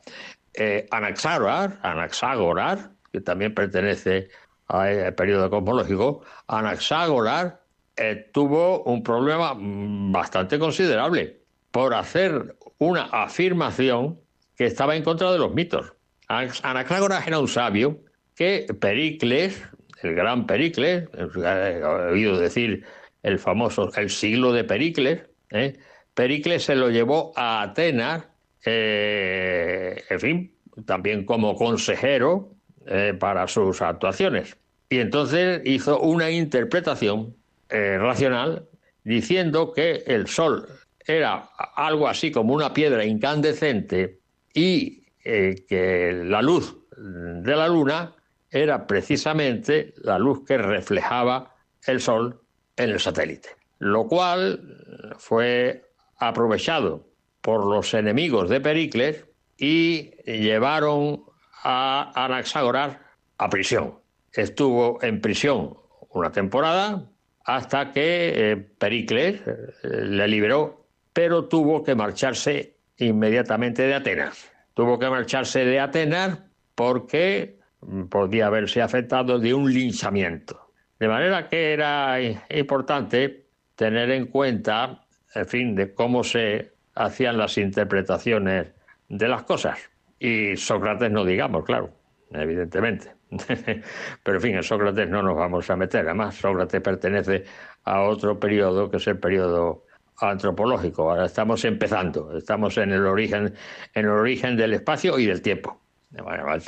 Esa es la anécdota, la primera anécdota de Tales de Mileto. Como tenía también conocimientos, no solamente astronómicos, sino como consecuencia de los conocimientos astronómicos, tenía también conocimientos meteorológicos, sabía predecir el tiempo que iba a hacer. Es decir, era una especie de hombre del tiempo. Sabía cuándo iban a venir periodos de lluvias, por lo tanto, periodos de fertilidad, y sabía cuándo iban a venir periodos de sequía, y por lo tanto, que las producciones se verían mermadas. Hubo un periodo de sequía que afectó a los olivos, es decir, no se podían hacer cosechas de aceitunas. Ese periodo no se sabía hasta cuándo iba a durar, evidentemente. Pero Tales hizo una predicción que solamente contó eh, o transmitió a las personas que creían en él, a las personas de su confianza, que iba a venir un periodo de lluvias y por lo tanto iba a venir un periodo de fertilidad y que habría, habría una producción de aceitunas considerable. Como él no tenía dinero, aunque se dedicara a la enseñanza, la enseñanza era grat- gratuita, pidió préstamos a estos amigos de su confianza y alquiló todas las almazaras que pudo del- de allí, de, de Mileto, concretamente. Y las al- alquiló por muy poco dinero, porque como no se sabía y guardaban el secreto, las personas, sus amigos guardaron el secreto, como no se sabía, eh, en fin, se iba a cambiar el tiempo y se creía que la sequía iba a continuar, pues las almazaras no funcionaban. Por lo tanto, las alquiló por muy poco dinero. Y efectivamente, cuando vinieron las lluvias, vino un periodo de fertilidad extraordinario, hubo una producción de aceituna extraordinaria y las almazaras, es decir, los lugares, las fábricas de, de aceituna, que eh, actualmente se, sigue, se siguen llamando igual, las, almazaras, ¿eh? Eh, funcionaron a pleno rendimiento. Y entonces, claro, como el periodo de, de, fertilidad iba ya a establecerse y durar mucho tiempo, pudo realquilar esas almazaras por una cantidad de dinero bastante considerable. Y entonces con lo que ganó, que ganó muchísimo dinero, pudo pagar los préstamos a sus amigos de su confianza, que le dejaron el dinero, que confiaron en él y en su sabiduría, y el dinero que le sobró, que le sobró bastante, lo repartió entre los pobres. Y entonces fue una lección bien eh, dada a sus contemporáneos en el sentido de que, claro, como se reían de él, de que no tenía dinero y que era una persona muy pobre y de tal, pues que claro, eh, que, daba la los griegos valoraban mucho eh, toda la cuestión de el dinero y el éxito y el que no tenía dinero y el que no tenía éxito, para los griegos era prácticamente eh, una persona nula que no había ni siquiera que mirar a, a la cara. De manera que eh, fue una enseñanza verdaderamente extraordinaria, diciéndoles que cuando un- una persona se dedica al pensamiento, se dedica al conocimiento, el dinero pues le trae sin cuidado y a él, por supuesto, el dinero le traía sin cuidado. La prueba está que todo lo que le sobró que podía tener muchísimo dinero por el- el negocio que le había supuesto su forma de actuar, lo repartió entre las personas que no tenían dinero, lo repartió entre, entre los pobres. De modo que esta es la ah, otra anécdota eh, curiosa y, en fin, de una importancia considerable de este primer filósofo de la serie eh, dialéctica. Eh, mm, su sabiduría era extraordinaria, porque también actuaba eh, como técnico en el sentido de, o como ingeniero, en el sentido de que también le encargaron la desviación de un, de un río, eh, en fin, para establecer, para hacer unas obras, ¿verdad? dirigió el proyecto y eh, consiguió lo que, lo, que, lo que pretendía. De manera que bajo este punto de vista, Tales de Mileto él se merece, por supuesto, ser encabezar la, la primera persona de los famosos sab- sabios de Grecia. Eh, bueno, creo que con esto les he dado a ustedes una información lo más completa posible sobre este primer eh, filósofo, eh, Tales de Mileto, y en las próximas intervenciones la información que les dé será una información muy puntual y mm, mi labor va a ser de acuerdo con el director de este magnífico programa de diálogos con la ciencia, eh, muy breve, de unos cinco o seis minutos como máximo, y hay anécdotas verdaderamente eh, interesantes, eh, en fin, que creo que le pueden resultar a ustedes bastante amenas en el sentido de que son cosas que no se, no se conocen. La vez anterior, cuando mi conferencia fue más larga, y vamos, mm, tan larga, tan larga, que no pude terminar, no se pudo terminar por las exigencias de la programación radiofónica no, no se pudo terminar, quedaron, como se suele decir en el lenguaje colo- coloquial, quedaron muchas cosas en el, en el tintero. Pero sí les conté a ustedes una anécdota curiosa, bastante curiosa, que de la que se sabe poco, eh, sobre el nombre de los, eh, de los barbitúricos, concretamente del químico Baeyer, que fue el que se encargó de llevar la dirección de los laboratorios famosos, famosísimos laboratorios Bunsen, eran los más importantes de Europa, porque Bunsen, eh, junto a Gustav Kirchhoff, otro físico importantísimo, se dedicaron a la espectroscopía. Es decir, eh, fueron los mm, pioneros de lo que luego después se ha venido a llamar la astrofísica, porque mientras la astronomía se ocupa de describir la posición de las estrellas y de las constelaciones, la astrofísica eh, eh, es mucho más completa porque mm, en el espectro de las estrellas es como si fuera, ya creo que se lo dije, una huella digital, eh, es decir, el carnet de identidad de la estrella. Y eso es la, astrofísica, concretamente.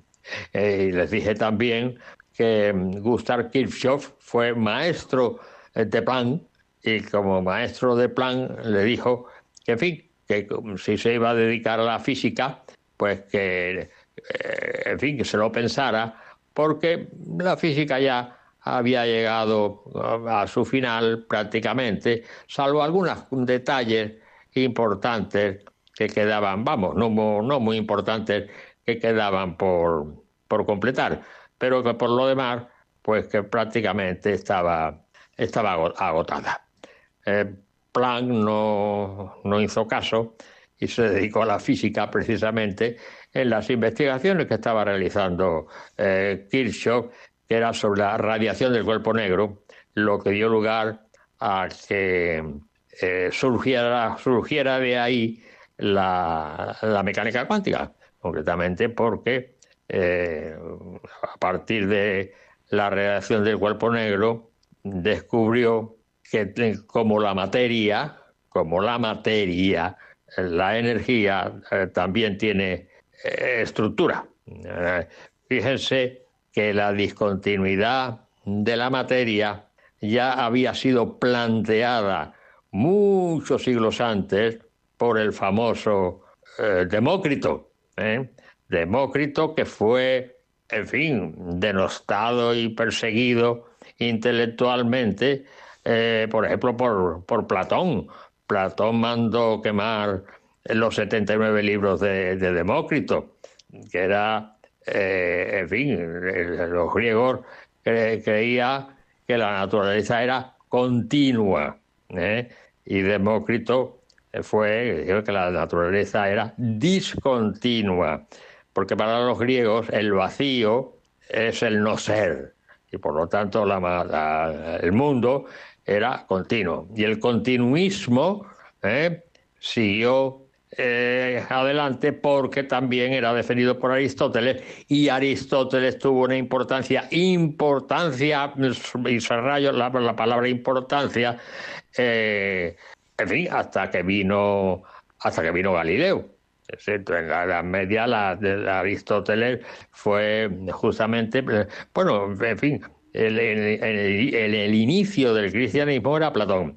Y más que Platón, el neoplatonismo, el neoplatonismo de, de Plotino.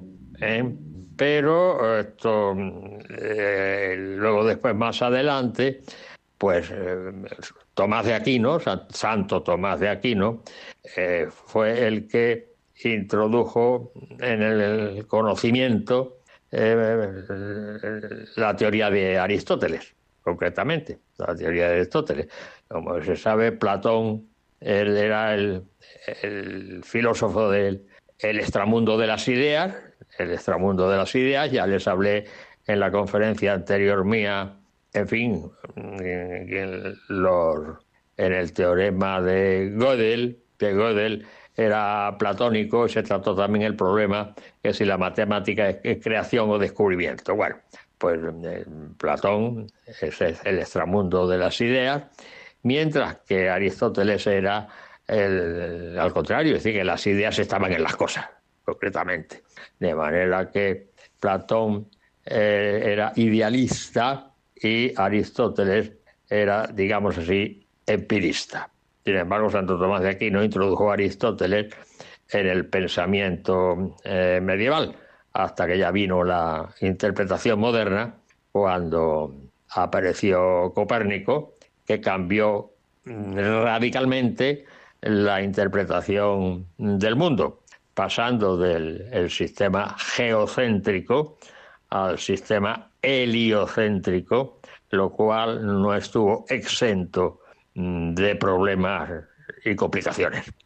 Bueno, pues entonces repito mi más sincera felicitación de la Navidad para todos ustedes y quedamos ya eh, citados para el próximo programa con mi eh, cordialísimo agradecimiento al director de este magnífico programa de diálogos con la ciencia. Buenas noches y feliz Navidad.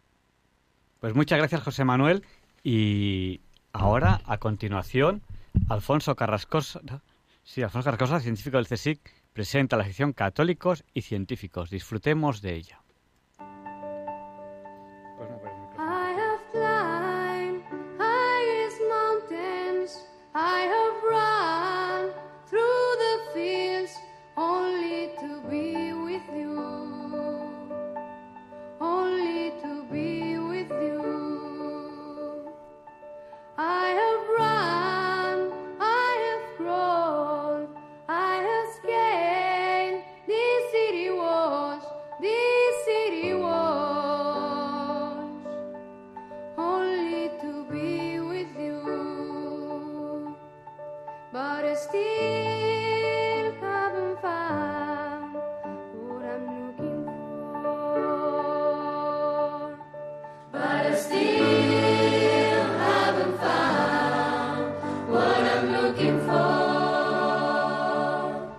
¿Qué tal, queridos oyentes de Radio María? Hoy en Católicos y Científicos, Félix Rodríguez de la Fuente, un zoólogo heterodoxo. En estos programas estoy tratando de compartir con vosotros un descubrimiento que como científico pues me alegra sin duda, pero sobre todo me alegra porque ha coincidido el comunicarlo o está coincidiendo con el 40 aniversario del fallecimiento de Félix Rodríguez de la Fuente y el 50 aniversario de la que es su obra cumbre, que es la Enciclopedia Fauna. Y bien, eh, Félix Rodríguez de la Fuente ha pasado a la historia mm, como eh, un extraordinario divulgador.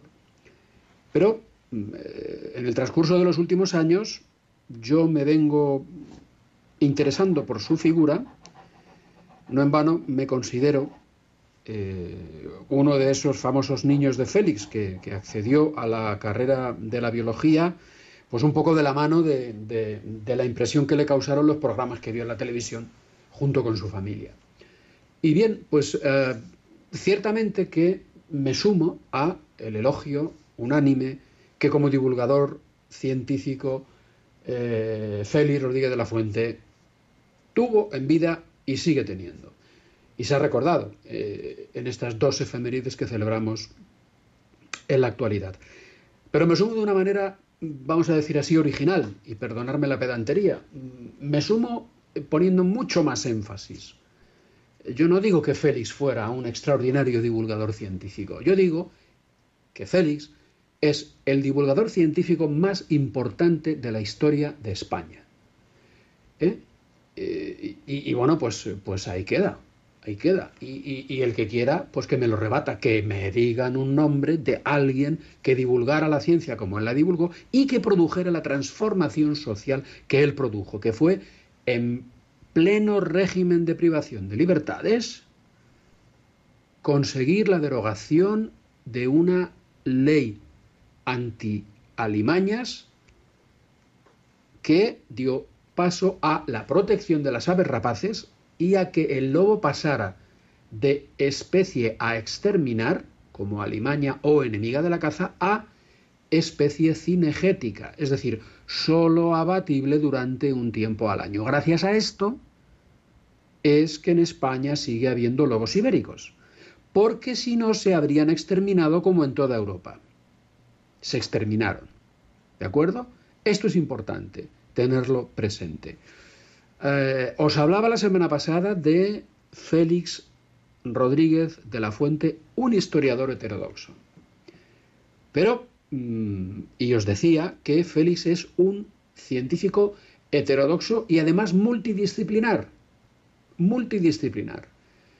Él tiene, como todos los científicos, tenemos una formación académica importante, nada menos que estudió medicina y luego a los cinco años de la licenciatura les añadió dos de especialización en estomatología.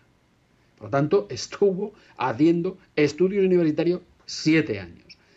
Y luego se puso a trabajar como dentista en una clínica, pero era tal su afición que venía de atrás, que venía de antes de que él se interesara por la medicina, hacia la naturaleza, su afición hacia la cetrería, de la que os hablé el otro día, porque hizo la historia de la cetrería él mismo, ¿eh? y la plasmó en dos obras que, pues, eh, pudo más esta vocación. ¿eh?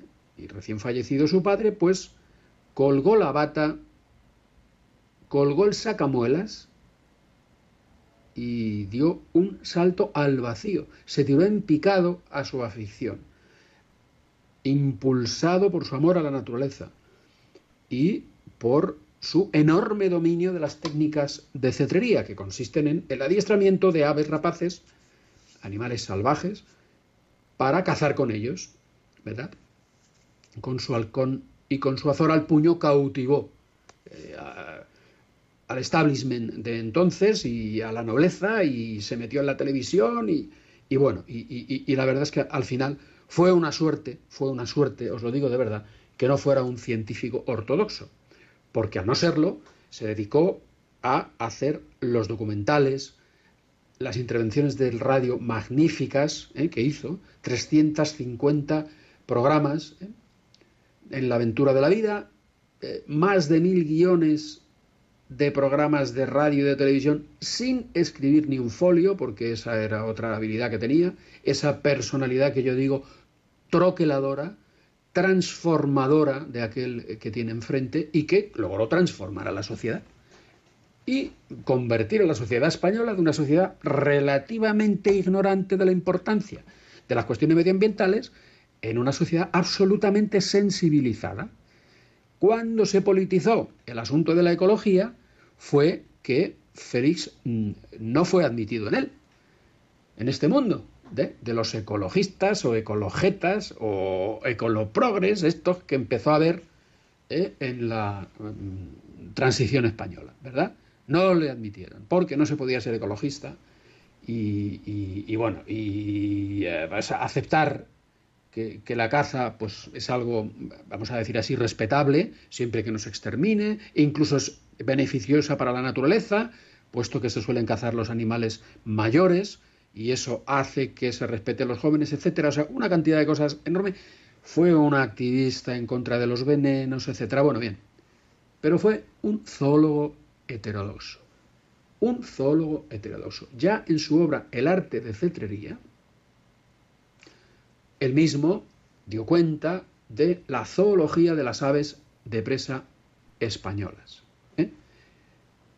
en cuya temática fue un gran experto. Es decir, él descubría cosas relacionadas con la zoología del halcón, con la zoología del azor, observaciones, refiere él en este libro de arte de cetrería de más de 10 años y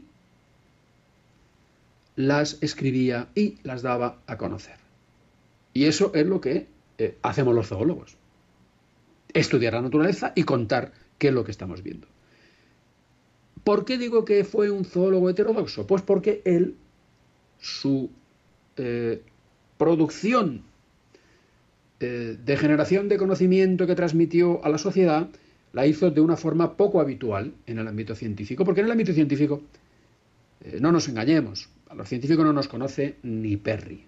¿Por qué? Pues porque escribimos en revistas especializadas en inglés que nadie lee, que nadie lee. De hecho, los más relevantes científicos mm, ortodoxos de su época, pues nadie les conoce, los ha hecho famosos Félix. Gente como Francisco Bernis, ¿eh? o como Valverde, pues los ha hecho famosos Félix. ¿eh? Porque de alguna forma tuvieron con él ciertos roces, no, no, no les gustaba que Félix fuera tan famoso. Y tuvieron unos celos enormes y no le admitieron, ¿eh? cuando Félix era un zoólogo extraordinario. Porque además, si hay un ámbito en el cual el autodidactismo eh, sea casi norma, sobre todo en el siglo XVII, XVI, XV, XVIII, es en la zoología. No hay más que recordar, Charles Darwin, pues el único título universitario que tenía era el de teólogo anglicano. Pero es que no sé, a lo mejor me confundo en alguno, pero el Alfred Russel Wallace, pues no tenía estudios de zoología. El otro, el Félix Azara, nuestro, tampoco tenía estudios de zoología. Eh, eh, José de Acosta, pues tampoco, ellos fueron eh, de manera espontánea comprando libros y pues estudiándoselos, porque, oye, de verdad os digo, la zoología no, no tiene muchos arcanos. En el siglo XX español, ¿verdad? Pues están el famoso Ajenjo, que fue director del Instituto Español de Entomología, que era abogado. El famoso zoólogo Ángel Cabrera, eh, pues que era licenciado en Filosofía y Letras. A ver, y, y podría aburriros con nombres de gente que no tenía la titulación universitaria. A Félix se le achacaba que era dentista, se le llamaba despectivamente. Y ya un poquito ahí se ve la intención con la cual se referían a él de este modo. Por pura envidia no le aceptaban, no le admitían. Pero Félix hizo eh, investigación científica. ¿eh? Las aves de presa españolas fue algo que incluso en el año 63 presentó como anteproyecto para el estudio de las aves rapaces, para protegerlas del exterminio. ¿eh? que se había decretado desde el 53 con la ley de alimañas, ¿verdad? Con su actividad mediática consiguió que esta ley revirtiera. Pero es que en el año 64, No le dieron dinero para hacer este anteproyecto para el estudio de las aves rapaces. No consiguió financiación. No consiguió. Pero él siguió interesándose y estudiando nidificación, estudiando distribución de rapaces, ¿eh?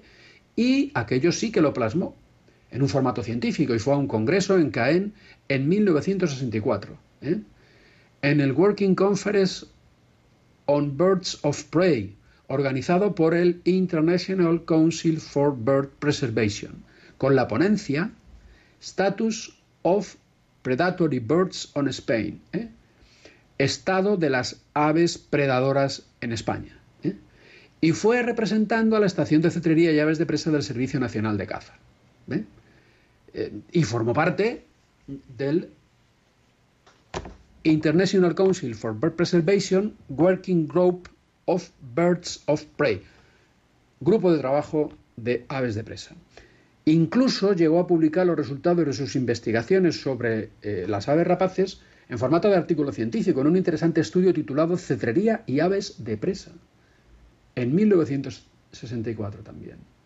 O sea, él, vamos a ver, luego presentó proyectos también, ya menos relacionados con esto, pero sí para buscar las aplicaciones del conocimiento que él tenía de las aves de presa, bien por cetrería, bien por estos estudios que había hecho de las aves de presa en España, y propuso en 1965 una aplicación de la zoología, el castillo de los halcones. ¿eh?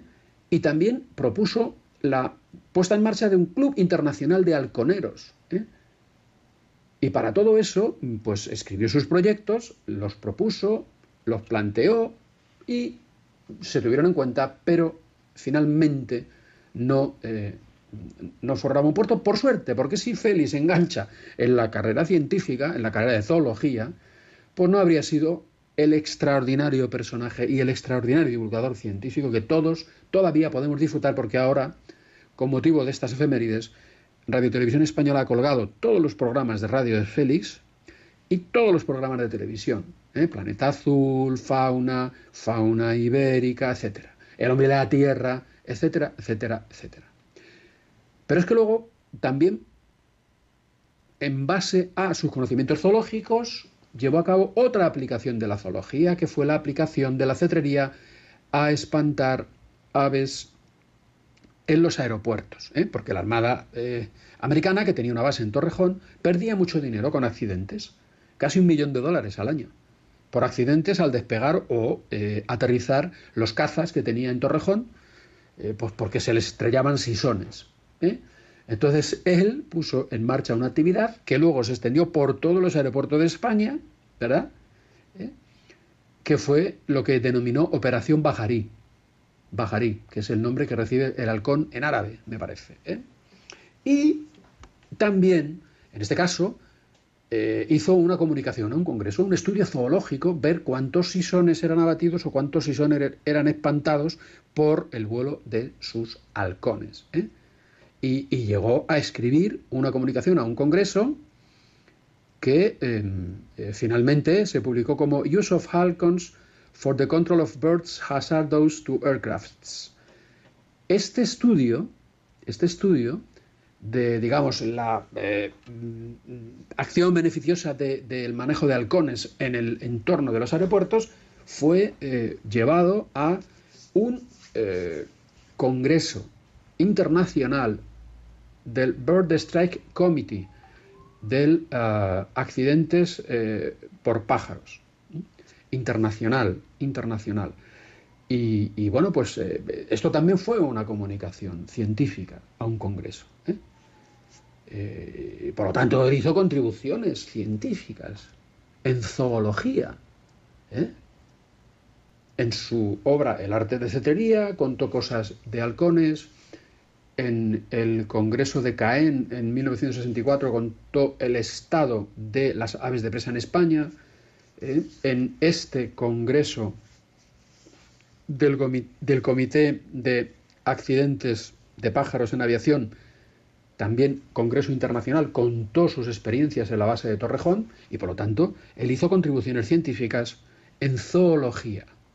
Y hizo muchas más Yo eh, me he lanzado al ruedo de decir, porque, porque quiero decirlo, que Félix fue un científico heterodoxo, fue un historiador heterodoxo, fue un zoólogo heterodoxo y fue más cosas heterodoxas que os iré contando. Me quedan dos capítulos de estas entregas que, eh, además, en la a él, a él le concedieron un doctorado honoris causa la Universidad de Burgos. ¿eh? Un doctorado honoris causa a título póstumo, pero ahí se reconoció que desarrolló actividad científica. Esto lo podéis leer en Internet. Actividad científica no solamente fue un divulgador con base científica, no, no, no, no.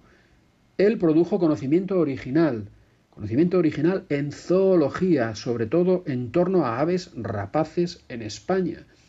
Y esto es interesante que se diga, pero no solamente eso, sino que cuando escribió Fauna, eh, que ahora hace 50 años, eh, uno de sus colaboradores, porque él se hizo de un elenco de colaboradores que luego han acabado, pues nada menos que Miguel Delibes y Javier Castroviejo, que fueron directores del Parque Nacional de Doñana, eh, y otros cuantos que ahora mismo no me acuerdo bien, Cosme Morillo, eh, el, magnífico ilustrador mm, José Chulalanda, que, que, fue uno, uno de los mejores ilustradores de ciencias naturales que ha asistido en la historia de España, sino el mejor, pues eh, Miguel Delibes dijo de él que era, con Félix aprendió a escribir, que es una cosa que los científicos aprendemos trabajando con nuestros maestros, y otra cosa, a manejar información científica, separatas científicas, porque Fauna, que se escribió aquí en un chalet que veo desde mi despacho en la calle Jorge Manrique, en, la colonia del Viso de Madrid,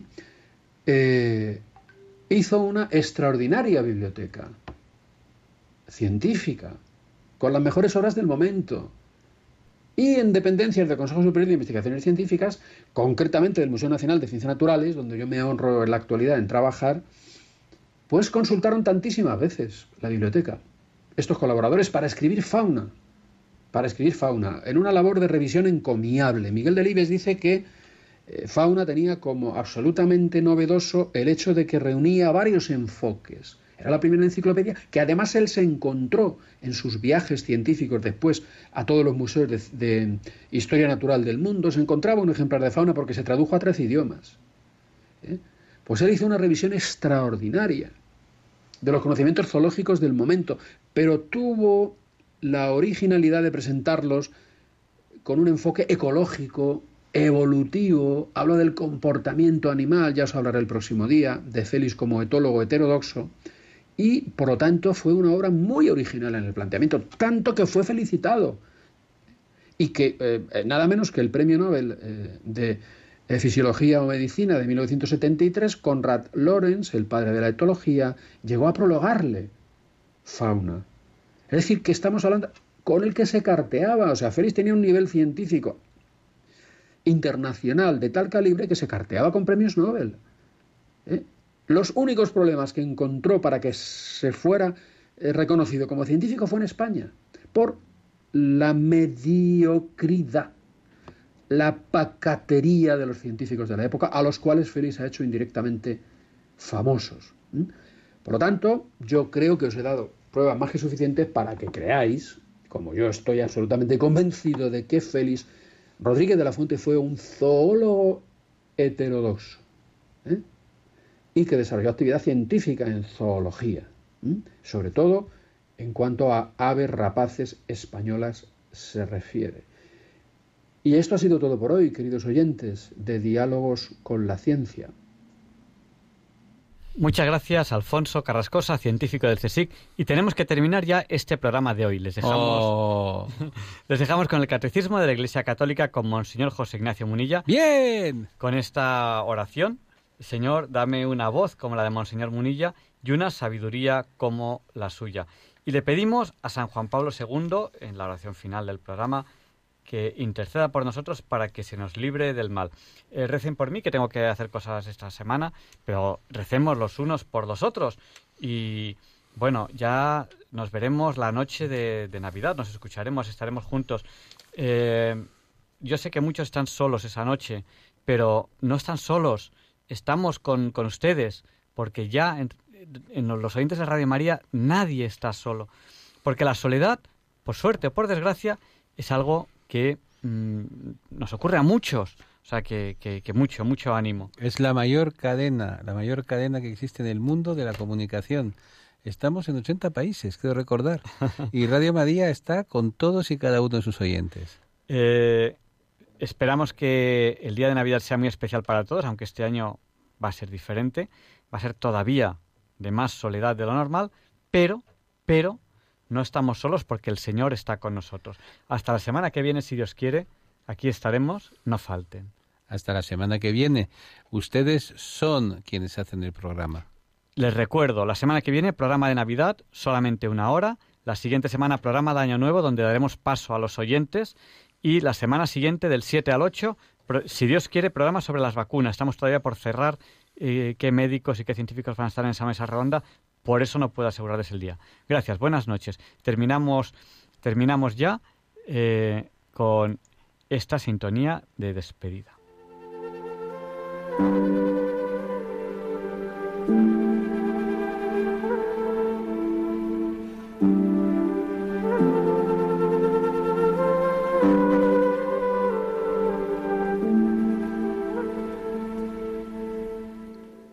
Y así concluye en Radio María el programa Diálogos con la Ciencia. Dirigido por Javier Ángel Ramírez.